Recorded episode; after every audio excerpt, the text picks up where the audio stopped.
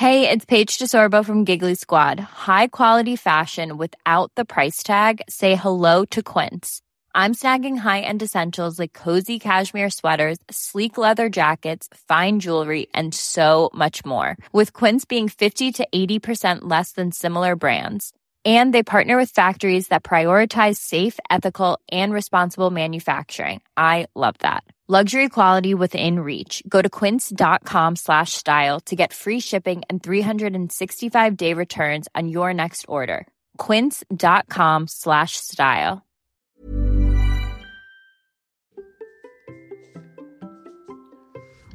Est-il normal de se blesser quand on court? La blessure est-elle vraiment une fatalité? Eh bien je pense que non.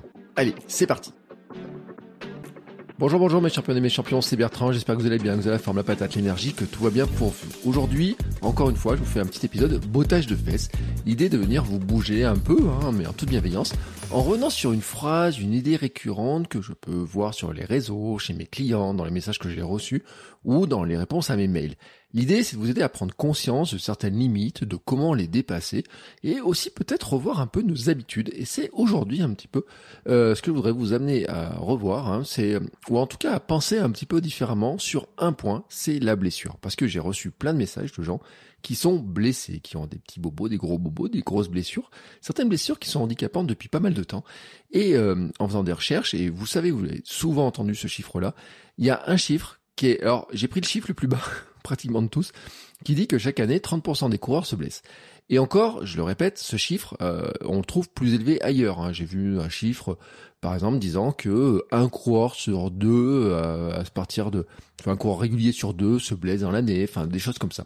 Donc, ça veut dire que c'est un chiffre énorme, et j'en fais partie. Hein. Euh, attention, hein, je dis pas que je me suis jamais blessé. Ça fait deux ans que je cours tous les jours, je ne me suis pas blessé, mais par le passé, je me suis blessé.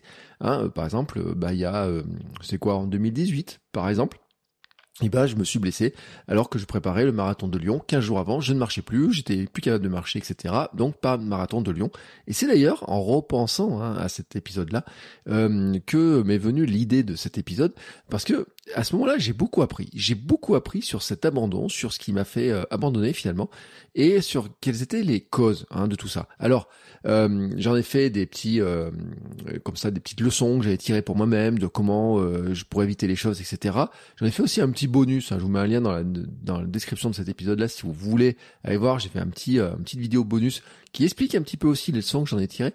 Mais ce que je voulais, sur quoi je voulais revenir aujourd'hui, c'est de dire que finalement, euh, on a intégré, j'ai l'impression qu'on a intégré qu'en fait, il était normal qu'on se blesse. Il est normal qu'on se blesse parce qu'on voit ces chiffres en disant, bah oui, un coureur sur deux se blesse ou 30% des coureurs se blessent dans l'année, etc.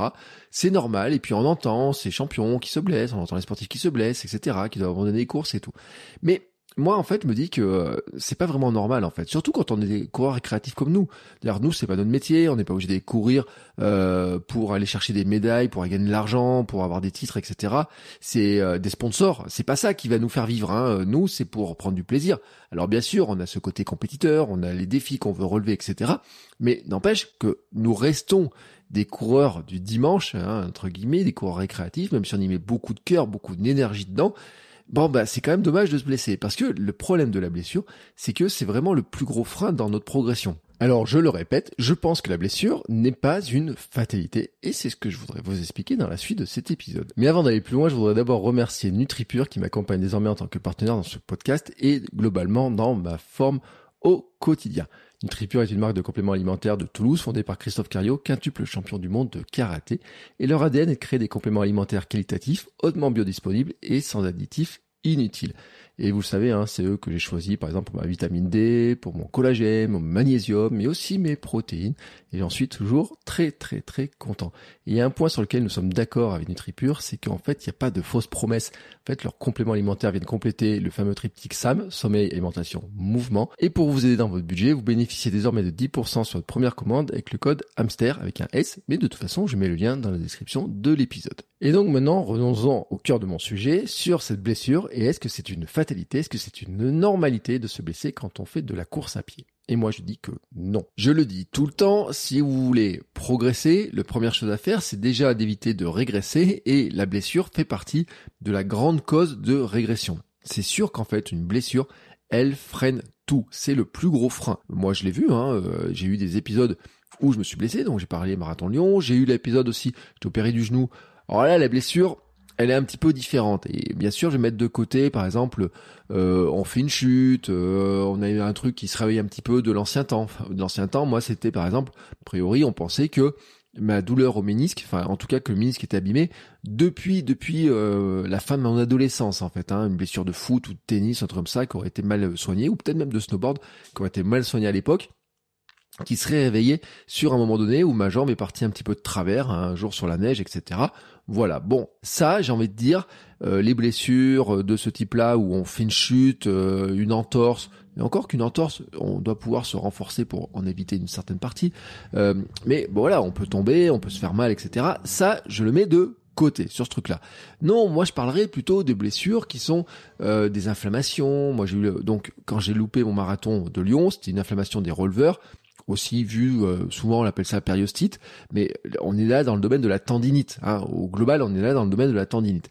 Et en fait, euh, je sais à quel point hein, ce, d'avoir ce type de blessures qui, euh, qui sont souvent d'ailleurs pour certains récurrentes. Hein. C'est-à-dire que ça vient une première fois, on la soigne, ou peut-être on la soigne en partie, on reprend, ça revient, etc. Il y a ces allers-retours, et puis vous savez, un tendon, ça met du temps à se solidifier, enfin, à, se guérir, à cicatriser vraiment, etc. Ça met du temps. C'est très long, hein, c'est plus long que les os. Et donc finalement, c'est très frustrant, c'est très démotivant, c'est très énervant aussi parce que finalement on aime bien courir et tout et puis euh, là on perd euh, euh, une source de, de, plaisir dans notre journée. On s'est beaucoup entraîné. moi je me rappelle la frustration que j'avais avant ce marathon. J'attendais ce marathon, marathon de Lyon, c'était pour mes 42 ans donc voilà j'attendais ça. J'avais commencé, j'ai créé le podcast pour l'occasion. J'en parle sur Instagram, j'en parle partout. Je me prépare, je fais une grosse préparation. pendant tout l'été je cours, je cours, je cours, je cours. Et puis 15 jours avant, je me retrouve finalement chez la kiné à se poser la question de dire mais comment je vais faire On va envisager du taping, on va faire ci, on va faire ça, et finalement euh, laisser mon dossard et donner mon dossard à quelqu'un d'autre. Donc c'est frustrant, démotivant, énervant, pénible, tous les mots que l'on veut, et euh, ça peut aussi nous replonger d'ailleurs dans des mauvaises habitudes. Euh, bah oui, parce que quand on est blessé, qu'est-ce qui se passe? Eh ben, euh, souvent c'est notre canapé qui nous rappelle. Euh, voilà, euh, bah au lieu d'aller courir, on peut pas être trop aller courir. Donc, bah qu'est-ce qu'on va faire? Eh ben, on va reprendre certaines mauvaises habitudes qu'on peut avoir dans certains cas. Rester plus à la maison, rester plus au bureau, travailler plus, marcher moins, rester dans son canapé, peut-être manger quelques petits trucs, quelques petites chips au lieu d'aller en regardant, un, je sais pas, une série ou un film. Enfin, toutes ces mauvaises habitudes dont nous avions eu du mal à nous échapper à une époque, et eh ben on peut retomber dedans. Et, ça aussi, je parle en connaissance de cause, je l'ai vécu. Et même, on peut aller jusqu'à un point, on peut se dire que tout est fini, qu'on va tout lâcher. Euh, quand mon ménisque s'est mis à me faire mal, je me suis demandé si je pourrais encore recourir, tellement ça me faisait mal, etc. On m'a dit opération. Bon, j'avais fait des épisodes sur le sujet. Si vous retrouvez les archives, vous allez vous rendre compte que à l'époque, oh, je flippais, hein, vraiment, je flippais en me disant, mais est-ce que je vais vraiment arriver à recourir? Donc, Vraiment, hein, euh, c'est vraiment un gros frein. Mais est-ce que c'est une fatalité? Surtout, je le répète, pour des coureurs récréatifs comme nous. Hein, euh, vraiment, c'est-à-dire que nous, euh, c'est pas notre mode de vie qui en dépend. Enfin, notre mode de vie, j'ai envie de dire, euh, c'est pas nos revenus qui vont en dépendre. C'est pas ce qui va payer notre loyer. C'est pas ce qui va nous amener des titres de champion du monde Hein, euh, au global. Hein, on va devenir champion du monde de notre monde, mais nos sponsors n'attendent pas qu'on gagne une médaille d'or au championnat du monde aux Jeux Olympiques. J'ai envie de dire. Euh, donc on est quand même, on n'a pas cette pression là normalement. Hein. On peut se mettre de la pression, de la compétition, etc. Mais on n'a pas cette pression là. Donc on a aussi euh, une gestion de notre corps, de notre mental aussi, de nos émotions, et etc. qui est importante parce que c'est vraiment là, c'est vraiment là-dessus que je voudrais intervenir aujourd'hui, que je voudrais que ce bottage de fesses, il va intervenir. En fait, bien entendu, euh, si on regarde les blessures, on va chercher les causes et la cause, elle est rarement à prendre sur un seul point. En fait, c'est-à-dire que pour moi, il y a plein de blessures qui sont multifactorielles. Et en fait, il y a beaucoup de blessures qui sont dues à un entraînement inadapté et notamment une mauvaise quantification du stress que nous imposons à notre corps. Et ça, c'est logique d'imposer du stress à notre corps pour nous entraîner, c'est la logique même de l'entraînement. C'est-à-dire qu'en fait, on demande à notre corps de faire quelque chose pour lequel il n'est pas très compétent pour le faire, et donc il va forcer, hein, forcément, mais ensuite il va s'adapter pour pouvoir le faire plus facilement. Donc, c'est valable pour euh, quand on veut aller plus vite, c'est valable quand on veut courir plus longtemps, c'est valable quand on veut porter des choses plus lourdes, c'est valable quand on veut pousser plus fort sur les jambes, c'est valable pour plein de choses. Vraiment tout, quasiment tout.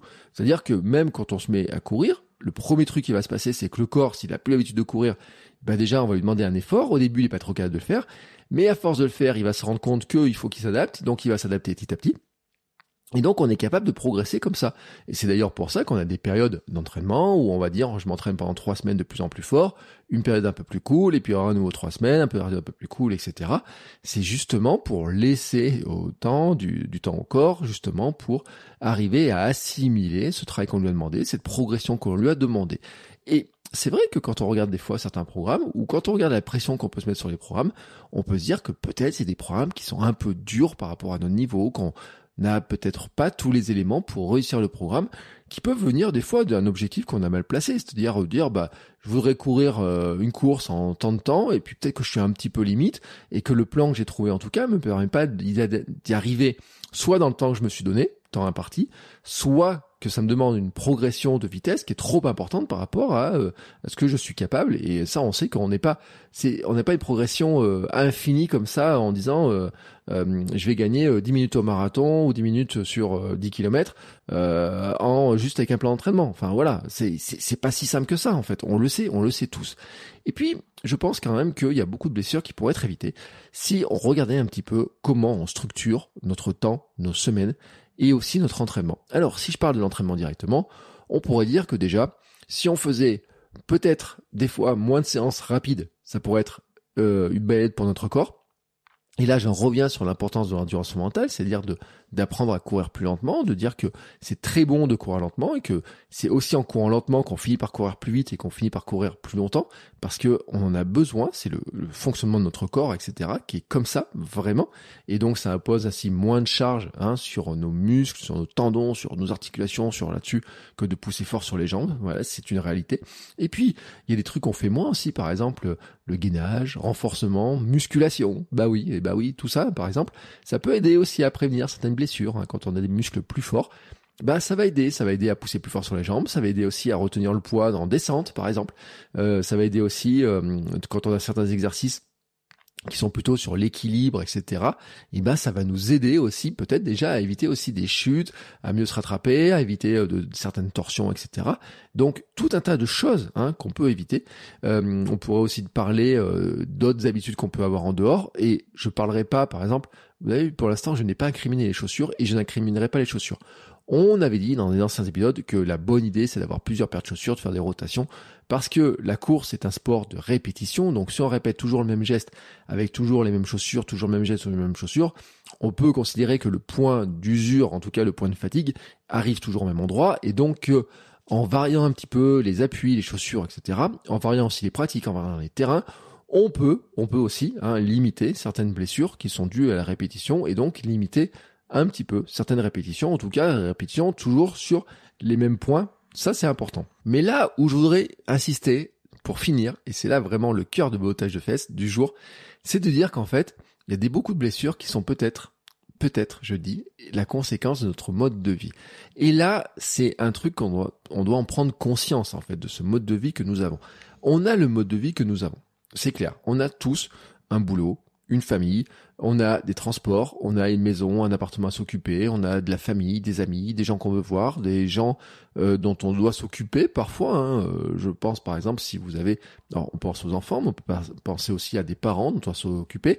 Euh, il y a des, des, activités pour les enfants, des activités pour soi, il y a les contraintes de ce que veulent faire nos conjoints, nos conjointes, etc. Tous ces éléments-là qui vont jouer. Bien sûr, il y a le travail, les déplacements pour le travail, euh, le stress qu'on peut avoir au travail, la pression que peut mettre un chef, ça je l'ai bien connu, euh, le stress que ça va mettre, tout ce stress-là, cette fatigue, ce stress qui viennent euh, du travail, qui viennent du manque de sommeil, d'un repos insuffisant, qui peut venir aussi de bah, du stress de la vie de famille, hein, de s'occuper des enfants, des activités, des devoirs, de tout un tas de choses qui peuvent arriver comme ça. Et puis et puis dans le mode de vie, bah, il y a aussi l'alimentation. Bah oui, parce que là j'ai parlé de repos, j'ai parlé de finalement comment on bouge, mais n'oublions pas que dans ça, il y a aussi la partie alimentation. Et là aussi, hein, là aussi, ça joue. Euh, par exemple, euh, il y a, euh, j'en discutais il y a pas longtemps sur l'hydratation. Moi, je sais que pendant des années, je ne buvais pas assez. Mais quand même, un jour, on a fini par m'expliquer quand même, notamment quand j'avais un problème là dans les lombaires, que ben euh, les disques intervertébraux par exemple, eh ben ils ont besoin d'hydratation, ils ont besoin d'eau pour se regonfler. Mais c'est pareil aussi pour ceux d'une tendinite. Hein. Euh, une tendinite euh, peut être due notamment à une mauvaise hydratation. Alors je dis pas que c'est la seule cause, mais ça peut être dû par exemple à une mauvaise hydratation. Et oui, les tendons ont besoin d'eau. Il y a 70% d'eau dans un tendon. Si on boit pas assez, notre corps en fait, il y a un moment donné, et il va pas pouvoir inventer l'eau. Hein. Il va essayer de la trouver partout. Il peut la trouver dans les fruits, dans les légumes, les crudités, etc et dans l'eau que l'on boit. Mais si on n'en donne pas assez, eh ben, à un moment donné, il va faire sang et ça peut craquer par certains endroits. Donc, cette hydratation, cette alimentation au sens large aussi de ce qu'on mange, comment on mange, qu'est-ce qu'on mange avant les entraînements, qu'est-ce qu'on mange après, est-ce qu'on mange suffisamment de protéines pour reconstruire le muscle, est-ce qu'on mange euh, suffisamment de fibres pour le microbiote, pour la digestion, pour euh, la glycémie, est-ce qu'on mange suffisamment euh, de bons gras? Eh oui, de bons gras. Est-ce qu'on mange euh, suffisamment de glucides pour avoir de l'énergie? Tous ces éléments-là, et sans, oublier euh, les... là, j'ai parlé beaucoup de macronutriments, mais n'oublions pas tous les micronutriments. tous ces éléments-là comme ça. Ça joue. Ben oui, forcément, tout ça, tout ça, tout ça va jouer. Et ça, on le néglige aussi. Parce que ben, on peut avoir des contraintes qui sont euh, euh, pas trop temps matin pour prendre un vrai petit déjeuner, par exemple. Euh, ça peut être des repas restaurants, des repas boulangerie, des choses comme ça. restaurant d'entreprise qui est pas vraiment très adapté. pas le temps de faire trop de batch cookies, batch cooking ou je ne sais pas quoi. On peut avoir plein de choses comme ça.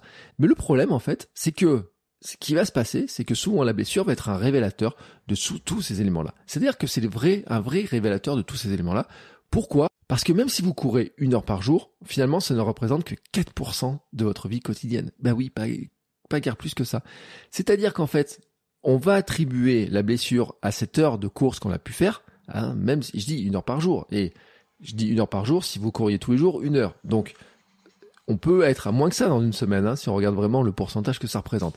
Et donc, si on regarde un petit peu comme ça, on attribue la blessure finalement à ces 4%, en oubliant que finalement il y a les 96% tout autour qui contribuent à notre forme, à notre santé, à notre énergie, à notre capacité à nous entraîner, à notre capacité à récupérer, à notre capacité à construire un, corps fort, à le, à le réparer quand on l'a un petit peu abîmé en euh, lui demandant beaucoup de choses, etc.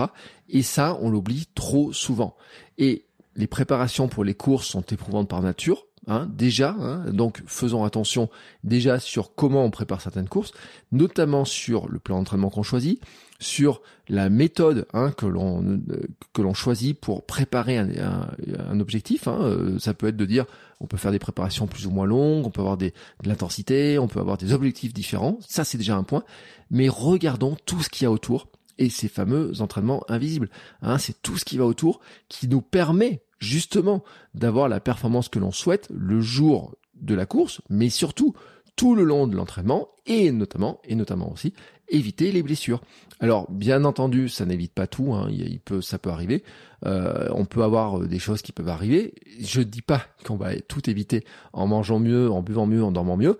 Mais mon sentiment, ma pensée, et ça c'est le modèle SAM, hein, c'est ce que je propose dans SAM, c'est de dire que dans la globalité, si on veut préparer au mieux certains objectifs, si on veut vieillir au mieux, devenir des vieillards galopants, si on veut euh, pouvoir enchaîner euh, sans se blesser euh, des sports, si on veut pouvoir progresser, eh ben il faut avoir un mode de vie qui, je dis pas qu'on est un mode de vie athlète professionnel, etc., avec les contraintes que s'impose un athlète, mais un mode de vie athlète à notre niveau pour devenir champion du monde de notre monde. Donc un athlète euh, de champion du monde de notre monde, c'est quoi?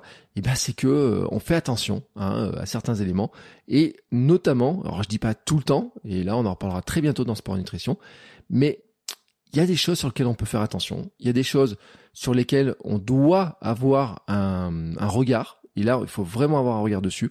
Je pense vraiment, j'en reparle, sommeil, la récupération globale, l'alimentation, donner ce qu'il faut à notre corps, etc., pour bien fonctionner, pour bien se construire, pour bien se reconstruire. Euh, parce que je dis, hein, c'est vraiment dommage. Quand j'ai été opéré de mon genou, j'ai perdu trois points de VMA. Je sais pas si je les ai vraiment récupérés. Bien sûr, j'ai développé ensuite d'autres qualités après, et même si j'ai pu battre mon meilleur temps sur semi-marathon, etc., je me dis toujours qu'est-ce que ça aurait été si j'avais pu ne pas perdre cette vitesse-là? À quelle vitesse j'aurais pu courir cette course, etc. Qu'est-ce que j'aurais pu faire? Ben, je saurais jamais. Euh, comment se serait passé ce premier marathon si j'ai pu faire Lyon, qui était euh, quasiment le jour de mes 42 ans? Je le saurais jamais, parce que ça, je pourrais jamais le revivre.